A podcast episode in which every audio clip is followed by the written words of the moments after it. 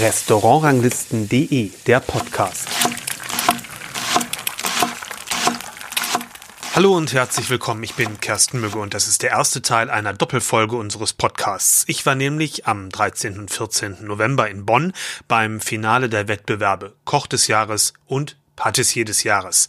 Ich versuche euch ein bisschen von der Wettbewerbsstimmung mit vielen Interviews rüberzubringen. Jetzt geht es erstmal darum, was ich beim Finale vom Koch des Jahres erlebt habe und sobald diese Folge online ist, bearbeite ich dann die Interviews zum Patissier des Jahres und veröffentliche die Folge dann sofort. Beide Finals haben in der glasüberdachten Halle des Camea Grant in Bonn stattgefunden an dem einen Ende des Saals die wirklich kleinen Kochboxen, wo die jeweils sechs Kandidaten und ihre Assistenten vom Morgen an ähm, gearbeitet haben und dazwischen ein langer roter Teppich, auf der anderen Seite die große Hauptbühne für die Jury. Als ich am Morgen dann das Camea Grand erreiche, stehen da auch schon die ersten Jurymitglieder beisammen. Mir läuft gleich Erik Wilgauer vom Zwei-Sterne-Restaurant Jortner in Kopenhagen über den Weg. Er ist auch in der Jury und mit ihm hatte ich schon vorab ein Interview verabredet, das wir dann auch gleich aufgezeichnet haben. In voller Länge bringe ich es euch in einigen Wochen, aber die Antwort auf die Frage, warum er in der Jury mitmacht, die gibt er schon jetzt. Actually, various reasons. Number one, I think that supporting the, you know, the talent all over Europe is very important, and uh, since we we grew as a restaurant and we we have people's attention all over Europe and all over the world. I think it's good to contribute with a little bit of your time to to to give a like give support to the industry because we we are a community worldwide. You know, it's internationally. You know, chefs know chefs, and, we, we we we need support from each other. And uh, when they asked me to do Coq de Jars, uh, was like, of course I want to come down to, to, to support that. Als ich dann mit der Aufzeichnung mit Erik Wilger fertig bin, gehe ich an der Hotelrezeption vorbei. Da checkt gerade der Jurypräsident ein, Drei-Sterne-Legende Dieter Müller. Cornelia Poletto kommt auch gerade ins Hotel. Sie ist in Hamburg früher morgen losgefahren, um nach Bonn zu kommen. Insgesamt zeichnet sich die Jury durch wirklich prominente Namen aus, aber sie vertritt auch verschiedene Regionen und Stilrichtungen der Kulinarik. Aus Spanien ist Oriol Castro mit den zwei Sternen des Disfrutar in Barcelona dabei und Martina Pruiver Puigdeval aus dem Los Colts in Olo. Und inzwischen muss man ja sagen, aus Österreich Juan Amador in Wien mit drei Sternen und Martha Klein vom Icarus in in Salzburg mit zwei Sternen und der hatte nun wirklich Erfahrung im Umgang mit allen möglichen Küchenstilen aufgrund des Gastkochkonzepts des Restaurants im Hangar 7. Die moderne französische Klassik war vertreten mit Thorsten Michel aus der Schwarzwaldstube und die moderne, reduzierte, regional orientierte Küchenstilistik vertreten Sven Wassmer mit den drei Sternen des Memories in der Schweiz und Marco Müller aus dem Drei-Sterne-Restaurant Rutz in Berlin sowie auch Sebastian Frank vom Horvath in Berlin. Er schaut sich gerade an, was die Kandidaten so machen, läuft bei den Kochboxen vorbei und da schnappe ich ihn mir, um mit ihm zu sprechen, denn er ist der erste Koch des Jahres überhaupt. Er hatte den ersten Wettbewerb gewonnen. Hallo Kersten, freue mich sehr. Hi. Ja, schön dich hier zu sehen. Die Jury-Tätigkeit hat noch nicht angefangen, aber du kannst dich ja gut in die Rolle der Teilnehmenden reinversetzen. Das ist ja jetzt bei dir genau wie lange her? Also es sind ja, was haben wir, 24, 13 Jahre ist es jetzt her, ganz genau. 13 Jahre ist es her, dass ich die erste Auflage vom Koch des Jahres gewonnen habe. Genau, und jetzt bist du Mitglied in der Jury, auch nicht zum ersten Mal. Ähm, aber wenn du dich erinnerst, wie hast du dich damals gefühlt in der Situation, kurz bevor es so dem Ende entgegenging? Hattest du überhaupt noch Gefühle? Also tatsächlich ist es so, dass man ja so fokussiert, man ist ja im Tunnel. Ne? Also es ist ja wie, man, man ist ja so fokussiert, dass man ja eigentlich nur mit sich selber beschäftigt ist. Und man muss natürlich auch der Wettbewerbstyp sein. Und äh, Wettbewerbstyp bedeutet, es ist dir vollkommen egal, wie viele Leute außen rumstehen und so weiter. Du bist eigentlich ein bisschen so äh, in, in, in, in einer Blase und du nimmst es gar nicht so rundherum wahr, egal ob da 10 oder 100 Leute stehen. Und du bist echt auf dein Ding fokussiert. Und ähm, deswegen ähm, Nervosität wäre an der Stelle jetzt äh, nur angebracht, wenn man eben nicht der Wettbewerbstyp ist. Ne? Wobei die Herausforderungen sind, äh, und, das, und selbst wenn man der Wettbewerbstyp ist, aber es geht immer am besten mit den Umständen umzugehen. Das ist, man ist nicht in der eigenen Küche, man hat teilweise Probleme mit äh, äh, Energie oder mit äh, dergleichen. Absolut, das denke ich mir jetzt, dass die, die Hauptherausforderung ähm, dann aber auch nicht zu verzweifeln in dem Moment, sondern einfach weiterzumachen. Ne? Ganz genau, das macht eben den Wettbewerbstypen aus, cool zu bleiben, ruhig zu bleiben und auch ich, ich meine, das war nicht der einzige Wettbewerb, auch wenn es sein muss, mal einen Cut zu setzen und sagen, okay, was ist der Status quo und was brauche ich jetzt, um überhaupt noch ein Ergebnis zu erreichen. Also da muss man cool bleiben. Und jetzt gleich in der Juryarbeit, ähm, es kommen ja die Gerichte nach und nach. Was ist da wichtig, dass man ja, Fairness walten lassen kann und jedem auch gerecht wird? Also bei der Jury, das ist wirklich, also für mich ist es, und ich glaube, das kann ich für alle sprechen, relativ einfach zu handeln, weil es geht halt, man muss halt selber professionell sein, ja, und ich glaube, das sind wir alle und es geht am Ende um Geschmack und es geht nicht um persönliche Präferenzen, es geht nicht darum, ob ich Blumenkohl mag oder nicht mag. Wenn das kommt, dann kann ich das ganz normal abarbeiten, Zubereitung, Handwerk, Geschmack, also da, ich glaube, da ist man einfach professionell genug, um wirklich auch ähm, alle gleichwertig zu beurteilen. Aber ist da nicht die Gefahr, gerade bei so Wettbewerben, ich habe das manchmal, wenn ich so die Gerichte sehe, den Eindruck, dass so Technisches sehr hochgehangen wird und vielleicht so ein bisschen das emotional, geschmacklich emotionale so ein bisschen leidet. Und da trennt sich ja auch die Spreu vom Weizen, was oft natürlich auch ähm, zusammenhängt mit der geistigen Reife der Kandidaten und Kandidatinnen, dass äh, wenn eben äh, Teller kommen, die nicht so hochtechnisiert sind, sondern wirklich, wo eine wo eine Reduktion äh, stattgefunden hat und äh, man auch einfach die geistige Weiterentwicklung des Kandidaten spürt am Teller. Ja? Und das ist leider wirklich auch oft die Seltenheit, aber das, wenn es dann stattfindet, dann äh, haben die gute Chancen eigentlich. Jetzt geht es hier ein bisschen auf der Bühne rund, aber davon lassen wir uns nicht beeindrucken. Was hat dir damals der Gewinn gebracht, außer Geld? Natürlich das Netzwerk. Also ich bin ja heute nach wie vor noch immer hier und äh, wie wir heute sehen, ähm, ich befinde mich in äh, guter Gesellschaft mit einem der ähm, besten Köche der Welt und äh, dass ich heute hier sein darf, äh, habe ich natürlich Koch des Jahres auch mit zu verdanken und dass ich Teil der Familie sein darf und da bin ich nach wie vor sehr dankbar dafür. Wie hat sich aus deiner Sicht, du warst ja schon mehrfach in der Jury, der Wettbewerb entwickelt? Der Wettbewerb hat sich äh, natürlich in, also einmal außen herum entwickelt, dass der Fokus immer größer ist. Also wir haben heute, sind heute mit Sponsoren äh, äh hier vor Ort, die und äh, war vor vielen Jahren noch gar nicht, noch gar nicht denkbar. Und äh, auf der Kandidaten, Kandidatinnen-Seite ist, ist so, dass äh, wirklich äh, hochkar äh, hochkarätige äh, junge Leute hier kochen, also Stationen wie Traube Tonbach oder der, das, äh, also äh, wenn man die Lebensläufe der, der, der, Leute sieht, die hier kochen, das liest sich wie das Who is Who der äh, nationalen, internationalen Prominenz. Alles klar, dann wünsche ich, ich weiß nicht, ob man viel Spaß sagen kann für, die, für das Verkosten oder ob es auch Arbeit ist. Wie empfindest du das? Ähm, ich, ich würde also Arbeit ist es jetzt nicht. Also ich denke, ähm, ich würde mir selber viel Erfolg wünschen, damit wir möglichst viele gute Teller erfolgreich absolvieren können. Ja? Alles klar, dann viel Spaß dabei. Ja, danke schön, danke, danke. Und als zusätzlicher Gastjuror kommt später dann noch Tim Melzer dazu. Statt einer weißen Kochjacke wie alle anderen bekommt er eine schwarze. Und das Ganze ist Teil eines Drehs für Kitchen Impossible. Entsprechend sind neben den Journalistinnen und Journalisten, die dort aktuell für die verschiedensten Sender und Zeitungen berichten, auch einige Kamerateams von Vox mit dabei für die Sendung und drehen, was die Kandidaten in ihren Kochboxen so machen. Und wenn ihr jetzt hört, was die Aufgaben für die Kandidaten sind, dann kann man sich schon erahnen, dass das auch irgendwas für Tim Melzer bedeuten wird. In dem Wettbewerb müssen die Kandidaten zusammen mit ihren Assistenten drei Gänge vorbereiten. Dafür haben sie fünf Stunden Zeit und alles muss in dieser Zeit auch zubereitet werden. Dann gibt es Vorgaben, was die Produkte angeht. In der Vorspeise muss Königskrabbe verarbeitet werden und im Dessert eine Kaffeesorte. Die Zutaten für den Hauptgang befinden sich in einer Black Box und die durften ganz im Kitchen Impossible Stil die Kandidaten am Vorabend öffnen und sich über Nacht Gedanken machen, wie sie das Ganze verarbeiten. Das heißt natürlich, der Gewinner muss sowohl in der vorgegebenen Zeit ja ein gut vorbereitetes Gericht oder gut vorbereitete Gerichte umsetzen können, aber eben auch ein bisschen improvisieren können.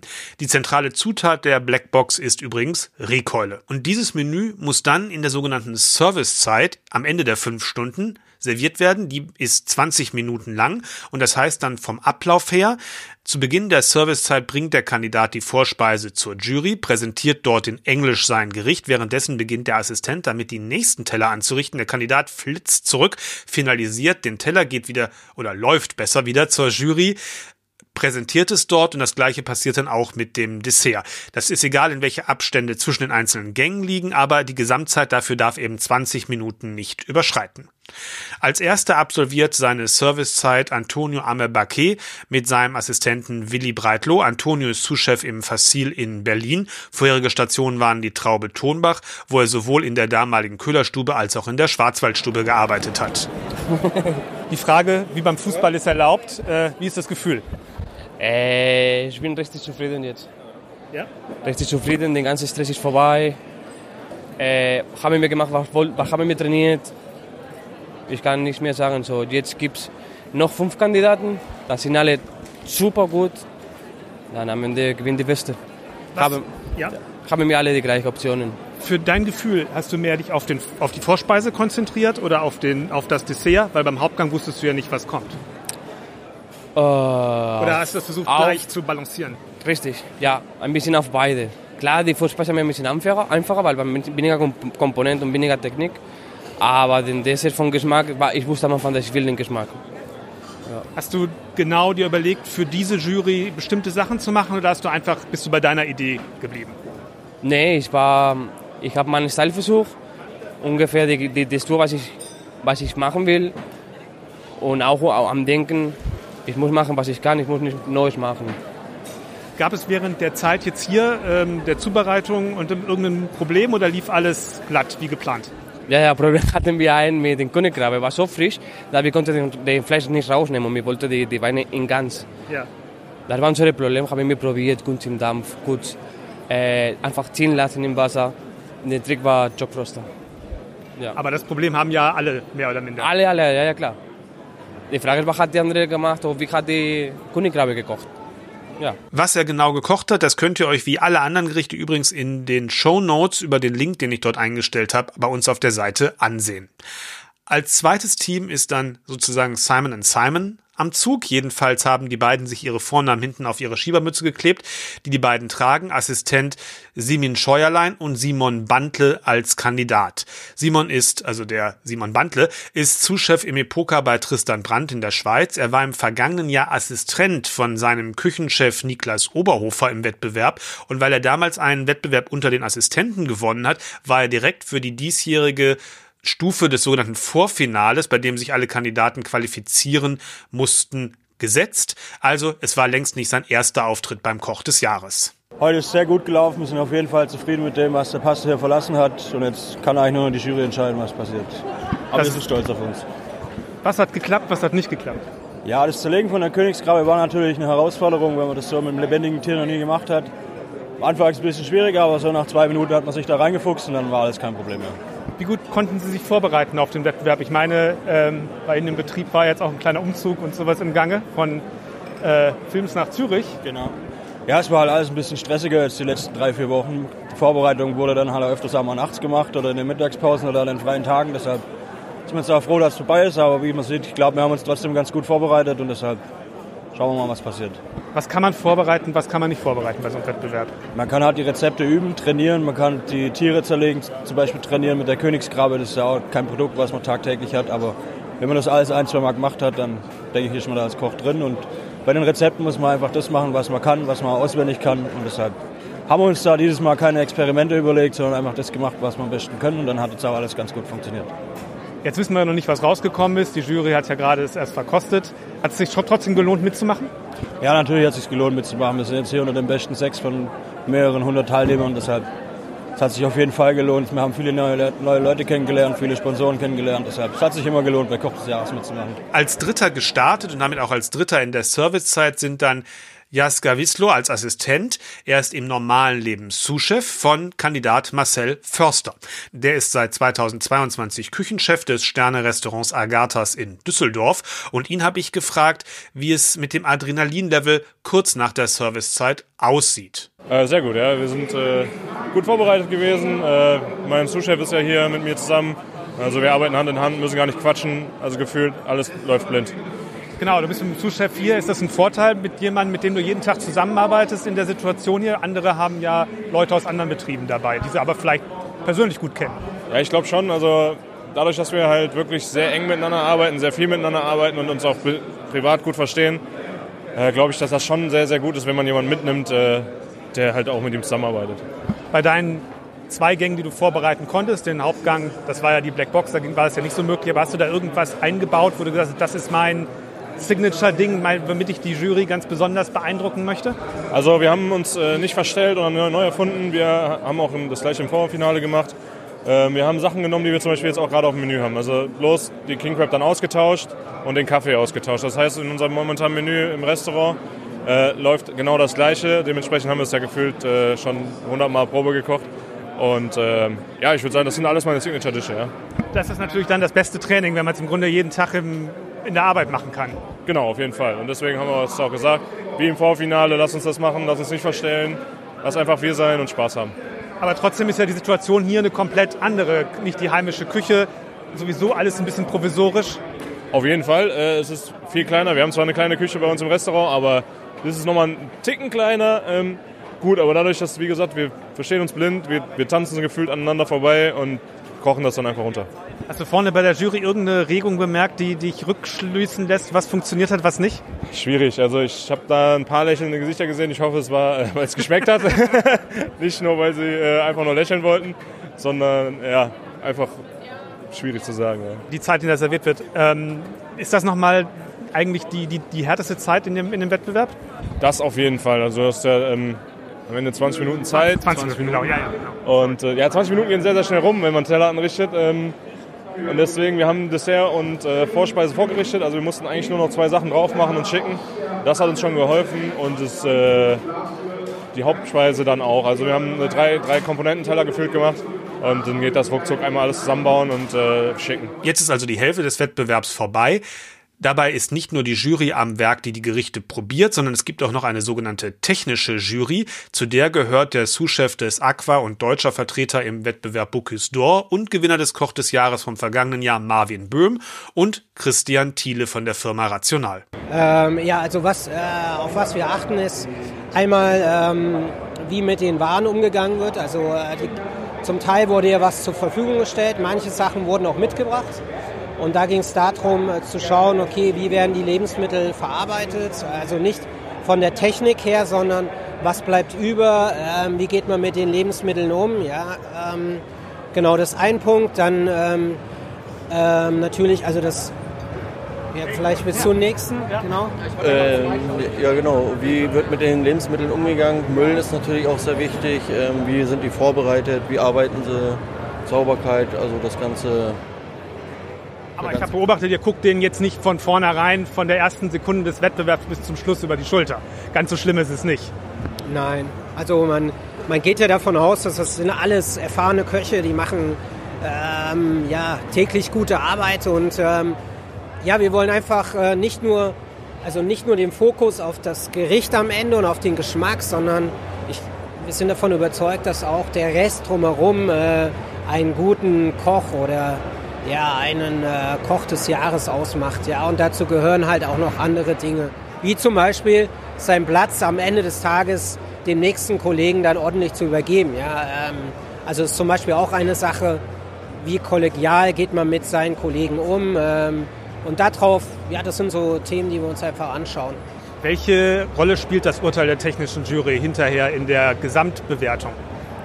Also ähm, ja, die Punkte sind, äh, also wir haben natürlich technische Jury hat weniger Punkte. Das ist auch mit Absicht natürlich so, ja. Aber wir sind äh, oder wir haben die Möglichkeit, gerade wenn es sehr, sehr eng wird, ja, und heute hat man das wieder gesehen, dass natürlich alle einen tollen Job gemacht haben, dass am Ende unsere Bewertung zu gewinnen oder äh, verlieren ausmachen kann, ja. Ob es so ist, das zeigt sich erst, wenn wir die Punkte zusammen addieren, ja. Aber Sie waren ja letztes Jahr Teilnehmer noch, letztes oder vorletztes Jahr? Letztes Jahr. Letztes Jahr, genau, genau. Ähm, wie ist jetzt der Rollenwechsel heute gewesen? Ja, jetzt gucke ich den zu. Also das ist jetzt nicht äh, neu für mich. Ich bin auch äh, so als Prüfer mit engagiert für die Jugend. Und äh, ja, es macht halt Spaß, so zu gucken, das zu, mit zu unterstützen. Und, äh, ja, ich wollte gerade sagen, Sie sind bei so vielen Wettbewerben aktiv, Bocuse d'Or, hier, bei anderen Wettbewerben davor auch schon. Was ist das Reizvolle daran? Oh, gute Frage. Das wir haben ja noch einen richtigen Job, der eigentlich ausfüllend genug ist. Für, Ja, das ist eigentlich immer das äh, Selbstverbessern vom Jahr zuvor oder mehr rauszuholen aus der Zeit, mehr, mehr Technik, mehr, mehr Gedanken machen, Logistik, der ganze Kram. Und das ist so eher der Anreiz. Und jetzt ist die Servicezeit für die einzige Frau unter den Kandidaten für Enital Khatib.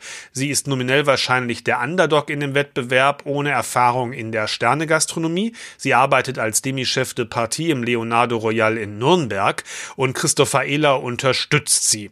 Und gerade während ihrer Servicezeit ist das besonders wichtig, denn Inital nimmt sich viel Zeit auf der Bühne, reibt nochmal eine Zitrusfrucht über ihre Königskrabbe. Bei einem anderen Gang gießt sie nochmal Soßen an, bei jedem der Juroren. Das dauert also etwas länger vielleicht als bei den anderen. Und nach der Servicezeit endet übrigens nicht der Wettbewerb für die Kandidaten. Es gibt noch eine weitere Challenge mit Produkten der Firma Beyond Meat für Gerichte, die angerichtet werden müssen. Und dabei habe ich Inital kurz gesprochen. Äh, jetzt wir haben äh, die letzte Challenge für Beyond Meat. Ich mache vegane Teller, ich mache vegan Labane und vegane Kippe und mit der Kussauce alles orientalisch. Die Kippe ist Burgul, gefüllt Fleisch normalerweise, aber diesmal gefüllt Beyond Meat Fleisch, ist vegan. Beniankerne, viele, viele Gewürze. Die Labane ist in Mailand ist Joghurt, griechisch Joghurt mit Zitronensaft und Salz. Aber hier wir machen äh, mit vegane Brodax. Ist nochmal ein zweiter Teil vom Wettbewerb, muss man dazu sagen, der nach dem eigentlichen Wettbewerb ja, kommt. Ja. Ah, ja. ja, alles gut. Äh, und die Dakus-Sauce ist wie Salsa, Mexican Salsa, aber frisch, nicht gekocht. Ich hatte das Gefühl, was ich gesehen habe, du hast dir besonders Gedanken gemacht über die Präsentation Ja, von deinen ja, Gerichten. Du hast ähm, eine Sache nicht auf einem normalen Teller serviert, genau. sondern Ja, äh, ich habe gedacht immer, ich will geben etwas ähm, ähm, Frauentouch. äh, ich denke auch immer, ich will geben like photo from my country. So I want to show my Kultur. Yes. Denn ich habe gesucht äh, immer what, what have you chosen instead of a normal plate? Uh, the, this one? Yeah. This one we have labane inside it, and we have inside it uh, uh, Trauben, aber uh, unreife Trauben, denn nicht sauer. Und wir haben unreife Bla Pflaumen, auch sauer. Und Limette und Zitrone und Mandarin und Sumaksaft. Alles ist diese gemischt ist sauer. Und wir sind so bekannt mit sauerem Essen in Mailand. Vor Speise immer sehr sauer. Was ist dein Land? Israel. Das heißt, bist du insgesamt mit dem, wie es heute gelaufen ist, zufrieden? War alles gut? Ja, bis jetzt zufrieden. Ich war nicht so stolz, aber die Fleisch, die Fleisch war nicht, wie, was ich will. Die Farbe, aber die schmeckt. Ist gut, ich denke, ist gut. Äh, unser Fleisch war, aber es, ja, und es ist nicht einfache Fleisch. Da kannst du nicht kochen in fünf Minuten und geben äh, roh oder medium mit schöner Farbe. Du musst kochen sehr lang, dann geht weich und kannst du dann essen. War für mich eine große Challenge, aber ich habe gedacht, die wichtige muss ich mache immer mein Touch. Bitterbrot von meinem Rezept, Bitterbrot und die Harissa-Sauce, ist Gewürze von Mailand auch. Die Bitterbrot ist die bekannte Bi Brot in Mailand. Äh, Dessert war Mamul. Willst du probieren? Ja, gerne, gleich. Aber ähm, noch kurz eine Frage. Die anderen Teilnehmer sind teilweise selber schon Küchenchefs oder haben Ja, selber schon ja. Sterne. Du jetzt nicht. Ist das, ist das, meinst du, das spielt in dem Wettbewerb hier eine Rolle? Ja, in Anfang, im Vorfinale war für mich, oh Mann, alle sind Chefs und so. Aber ich bin in die Finale, die erste Frau in Koch Oh. des Jahres, dann warum muss ich habe Angst? Bis jetzt alles gut, ich brauche nicht mehr. Bis jetzt ist top. Für mich sehr gut, so viel Chefs und ich bin Demi-Chef der Party, weißt du? Aber ich gebe immer nicht nur Essen, Liebe auch mit Essen. Gewürze, my feeling. Dann ist Miguel Marques an der Reihe. Er kommt aus Portugal und hat auch dort schon in einigen Top-Restaurants gearbeitet. In der Schweiz war er dann im Widder in Zürich bei Stefan Heilemann und dann ist er als Zuschef zu Max Natmesnik ins Alois nach München gekommen. Als Zuschef hat er sich auch für den Wettbewerb beworben, dann ist aber ja im Sommer überraschend Max Natmesnik weggegangen aus München nach New York, um Küchenchef im Chef's Table at Brooklyn Fair zu werden und Miguel Marquez leitet seitdem die Küche des Zwei-Sterne-Restaurants. Und sein Assistent Peter Leibetzrieder gehört zu seinem Team. Zufrieden, wie es gelaufen ist? Ja, sehr zufrieden. War richtig gut, richtig Spaß gemacht mit Peter. Ja. Da war Rock'n'Roll. Das war komplett Rock'n'Roll, aber das, das ist, was geil ist. Was war das Schwierigste? Die Panik in den letzten Minuten zum Schicken, das also vor der Servicezeit? Ja, genau, genau, vor der Servicezeit und dann ja, haben wir alles ge geklappt. Zwei Minuten vorher alles gechickt. Das war richtig geil. Aber ich habe gesehen, ihr habt auch bei der Vorspeise gleich mal richtig Gas gegeben mit mehreren Tellern. Das hatten die anderen bislang nicht sich getraut, glaube ich. Äh, ja, aber wir mussten alles geben und das für mich war sehr wichtig. Alles oder nicht, nichts oder und hier haben wir alles gegeben, glaube ich.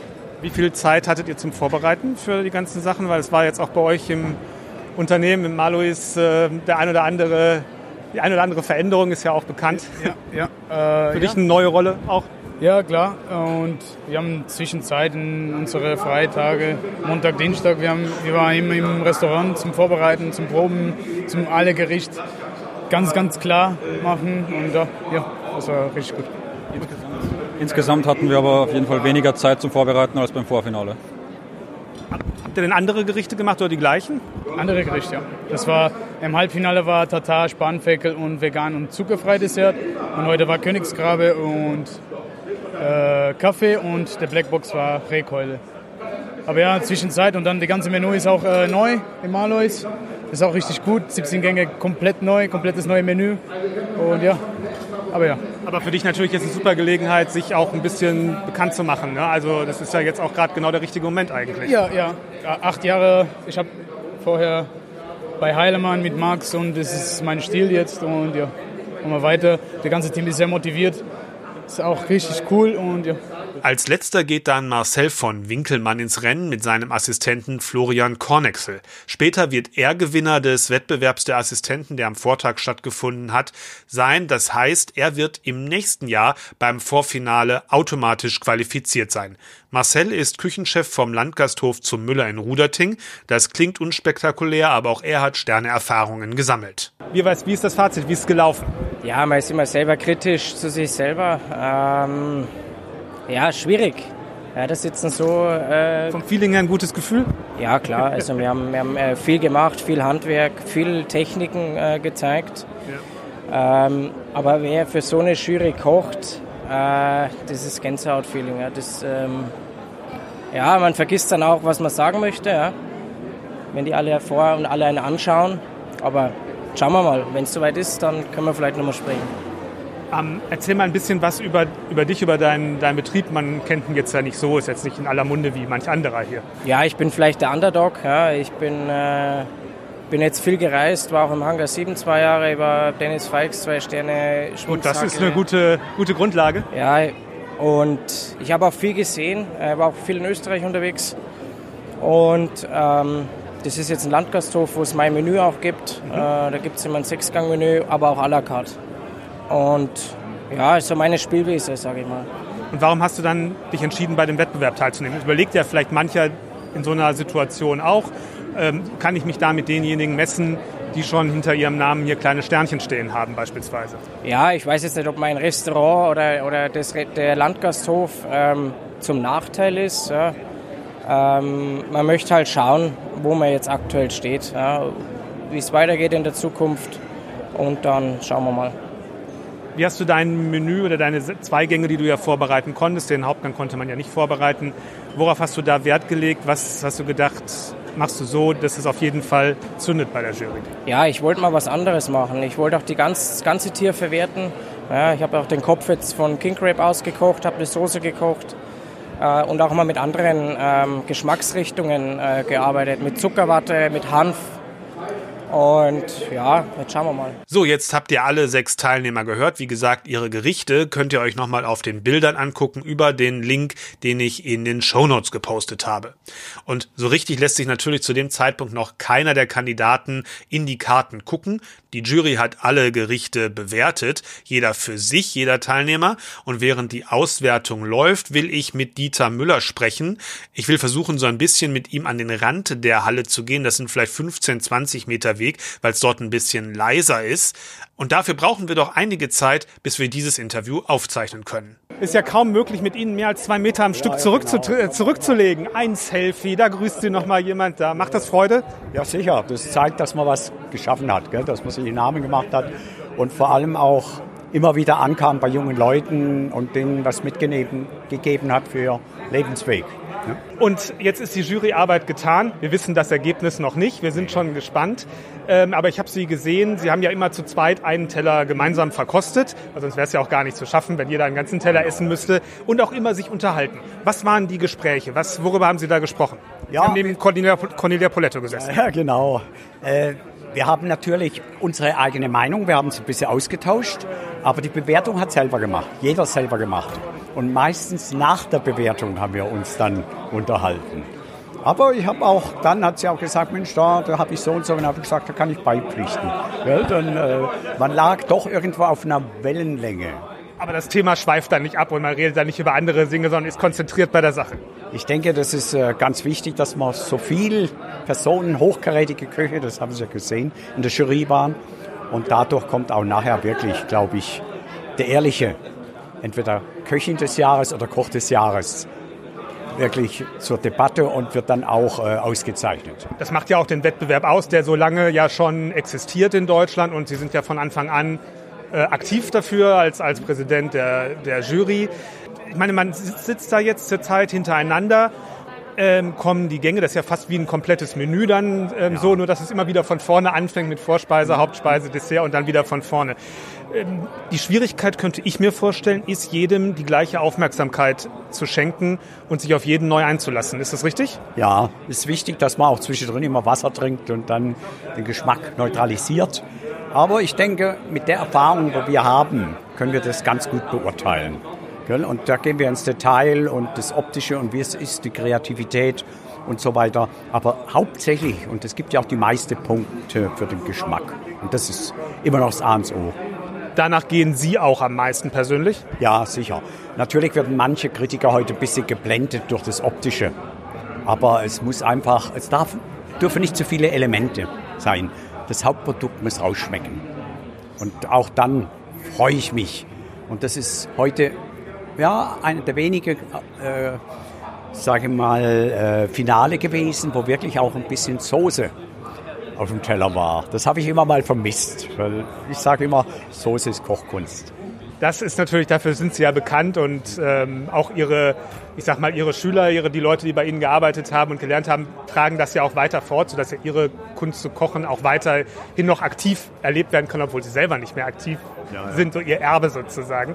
Wie sehen Sie überhaupt aktuell die Entwicklung in, in Deutschland, in der Szene? Ist viel los, ist Spannung? Verfolgen Sie das noch sehr intensiv? Ja, ja, ich mache ja noch viele Gastköche. Ich hatte jetzt gerade in Schloss Elmau gekocht und dann in der Traube Tonbach zweimal im Jahr oder Gourmet, also mit Fleisch und so. Also viele schöne Events. Ich kann mir sehr aussuchen.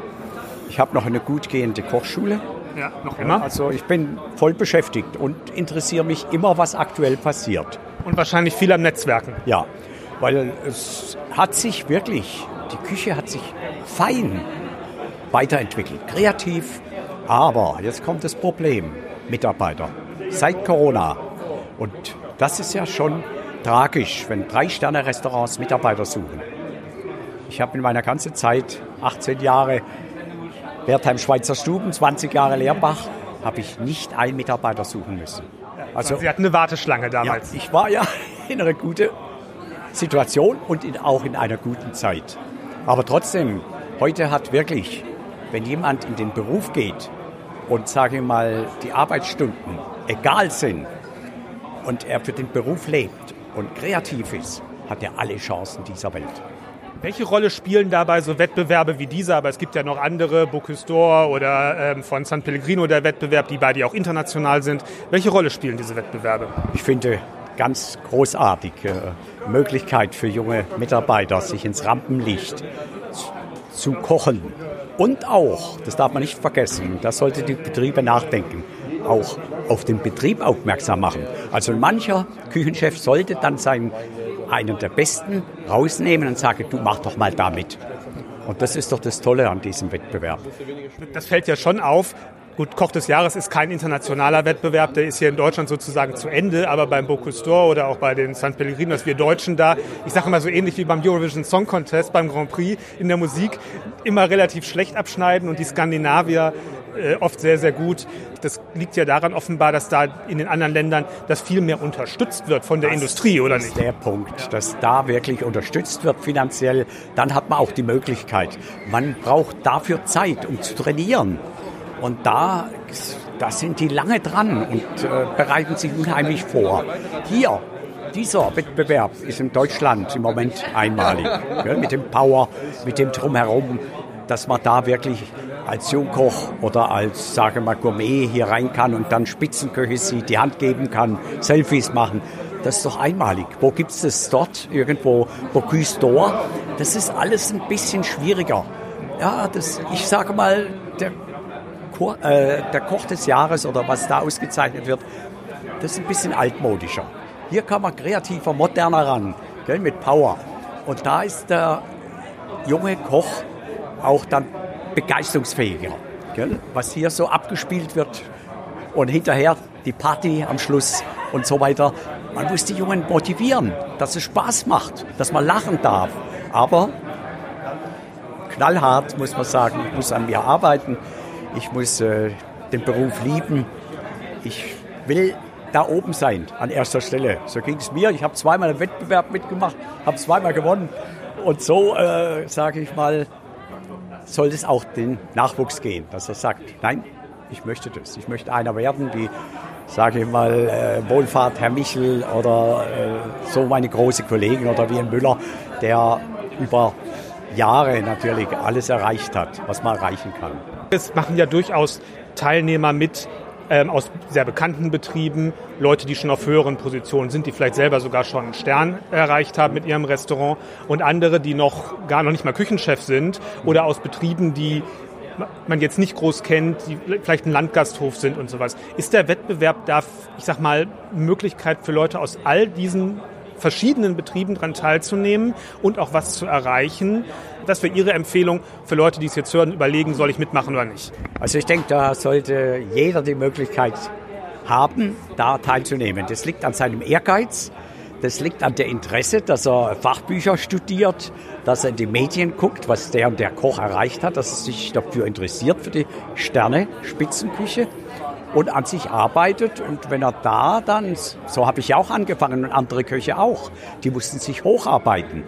Natürlich habe ich jetzt nicht gleich im Sterne-Restaurant, das gab es ja damals noch nicht so in den 70er Jahren. Ich habe im gutbürgerlichen Restaurant und äh, hat aber natürlich auch, sage mal, die Freude am Kochen. Und das war ausschlaggebend, dass ich dann irgendwann gesagt habe, Mensch, nachdem der erste Stern kam in Wertheim, ich muss zu Bocuse, ich muss zu Ducasse, ich muss zu Girardet, zu den ganz großen Köchen, weil ich hatte keine Chance in Frankreich zu arbeiten. Die Franzosen wollten uns nicht. In Baden gab es ja noch eine gute Küche, geprägt vom Elsass und von der Schweiz. Und da hatten wir den Vorteil, auch mal ins Elsass zu fahren. Das waren bei mir in der Lehrstelle gerade mal fünf Kilometer. Und da hat man die Märkte gesehen, da habe ich gedacht, was ist denn los in Deutschland? Schade. Und damals waren halt die äh, Zoll oder der, die Grenzübergänge wurden strenger bewacht. Man konnte jetzt gerade nicht mitnehmen, was man wollte. Also Fazit, man kann mutig sein und sich bewerben. Mehr als, mehr als nicht gewinnen kann man ja nicht eigentlich. Jeder Mann. Und das ist ja auch nicht schlimm, mal zu verlieren. Mal die Atmosphäre mitmachen, den Wettkampf. Und ich glaube, das ist dann mit das Schönste, dass man dann selber weiter motiviert wird, mal wirklich ganz vorne zu stehen. Noch kurz gefragt, ähm, die Juryentscheidung weiß ich noch nicht, Sie wissen sie, weiß ich wahrscheinlich auch noch nicht, weil Sie ja jetzt nicht die Punkte selber addieren. Ähm, glauben Sie, das wird eine eindeutige Geschichte? Also ich denke, am Anfang äh, haben wir gesagt, oh, heute, hm, das war nicht ganz so, noch nicht so entsprechend dem Finale. Und dann äh, zum Schluss hin, da kamen dann noch mal zwei, drei Kracher, gell, wo ich dann sage, wo auch dann aus Dänemark, aus Kopenhagen der Kollege gesagt hat, am Anfang, nein, hat er gesagt, er war jetzt im dänischen Wettbewerb. Da habe ich gesagt, warte Sie mal ab. Und dann hat er nachher wirklich den Finger hoch und hat gesagt, oh, da gab es doch noch zwei, drei Köche, die sehr gute kreative Leistung gebracht haben. Die letzten Bemerkungen von Dieter Müller sind vielleicht schon ein Hinweis darauf, wer hinterher den Wettbewerb gewinnen wird und was den Ausschlag gegeben hat. Dann wird es aber richtig spannend. Wer ist der Gewinner? Die Jury kommt auf die Bühne, alle Kandidaten. Zuerst werden die Gewinner in Sonderkategorien bekannt gegeben. Dann geht es von drei auf eins runter. Den dritten Platz erhält Marcel Winkelmann. Der zweite Platz geht an Marcel Förster und dann wendet sich nochmal Gastjuror Tim Melzer ans Publikum. Ich habe heute ganz, ganz, ganz besondere Talente gesehen und ich bin mir sehr sicher, wenn Sie die Arschbacken zusammenkneifen und die nächsten Jahre vielleicht nochmal antreten, dass Sie auch heute, obwohl Sie heute vielleicht nicht auf dem Treppchen stehen, schlussendlich diesen Wettbewerb auch als Gewinner ähm, äh, verlassen können. Das Niveau teilweise Vorher bin ich noch reingegangen, als ich dann Ehren, äh, Ehrenmitglied der Jury war. Und da habe ich gedacht, naja, kein Wunder, dass ich nicht mitkochen darf. Die scheißen sich von mir in die Hose. Da würden sie alle, mi, mi, mi, mi, oh nee, der Melzer, das ist eine Herausforderung, das trauen wir uns nicht zu, der ist so gut. Dann habe ich wieder Realitätsbezug aufgenommen, habe gesagt, eine Herausforderung bin ich nicht. Aber ich bin sehr, sehr dankbar, heute hier mit so vielen tollen Köchen zusammenzustehen und das schwarze Schaf in der Familie im wahrsten Sinne des Wortes sein. Und ich wäre sehr, sehr, sehr dankbar, wenn ihr euch nicht vor den Karren des Hasses spannen lassen, der Niederträchtigkeit und ich heute Abend nur genießen kann und nicht noch irgendwas mit der verfickten, dreckigen, schwarzen Mistbox heute noch zu tun habe. Und wenn irgendeiner von euch fickert, was damit zu tun hat, ihr seid ausgemacht. Ihr seid, ihr seid Talente, ihr seid aus, ihr hört nicht zu.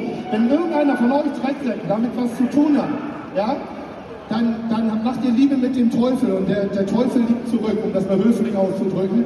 Oder wie wir in der Küche sagen, der den Teufel fickt, wird vom Teufel gefickt. Also in diesem Sinne, vielen herzlichen Dank, habt noch einen schönen Abend, genießt es und Dankeschön. Aber ich glaube, da ahnt er schon, was hinterher passieren wird. Aber erstmal ist es jetzt Zeit, bekannt zu geben, wer der Gewinner ist. Und das macht niemand anderes als der Sieger des allerersten Koch des Jahreswettbewerbs, Sebastian Frank. Ich bin fast nervöser als der Gewinner oder die Gewinnerin selber. Also, ist äh, die wievielte Auflage haben wir? Die äh, achte, Dankeschön. Also, ähm, der Gewinner, die Gewinnerin der achten Auflage des Koch des Jahres hier im Camera Grand Hotel 2023 ist Miguel Marquez.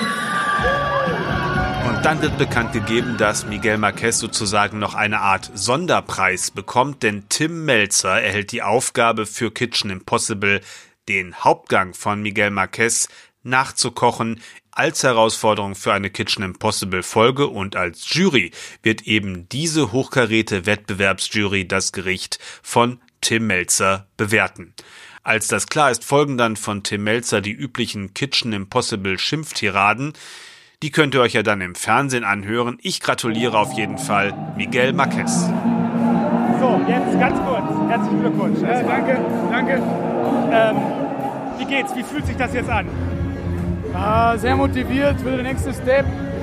Sehr zufrieden auch mit Peter. Wir haben gerade eine coole Sache gemacht.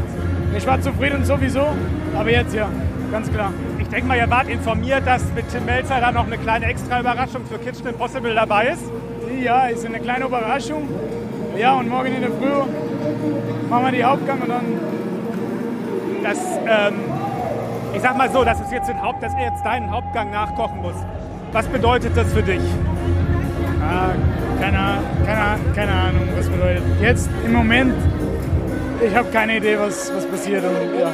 Dann genieß den Abend ja. und die Nacht und den morgigen Tag. Ja, danke. Viel Spaß. Vielen danke. Herzlichen Dank. Und dann beginnt die große Party. Ich merke am nächsten Tag der ein oder andere, für den ist die offenbar ziemlich lang gegangen. Ich bin schon relativ früh ins Bett gegangen, denn ich wollte ja wieder fit sein fürs Finale des Patissier des Jahres.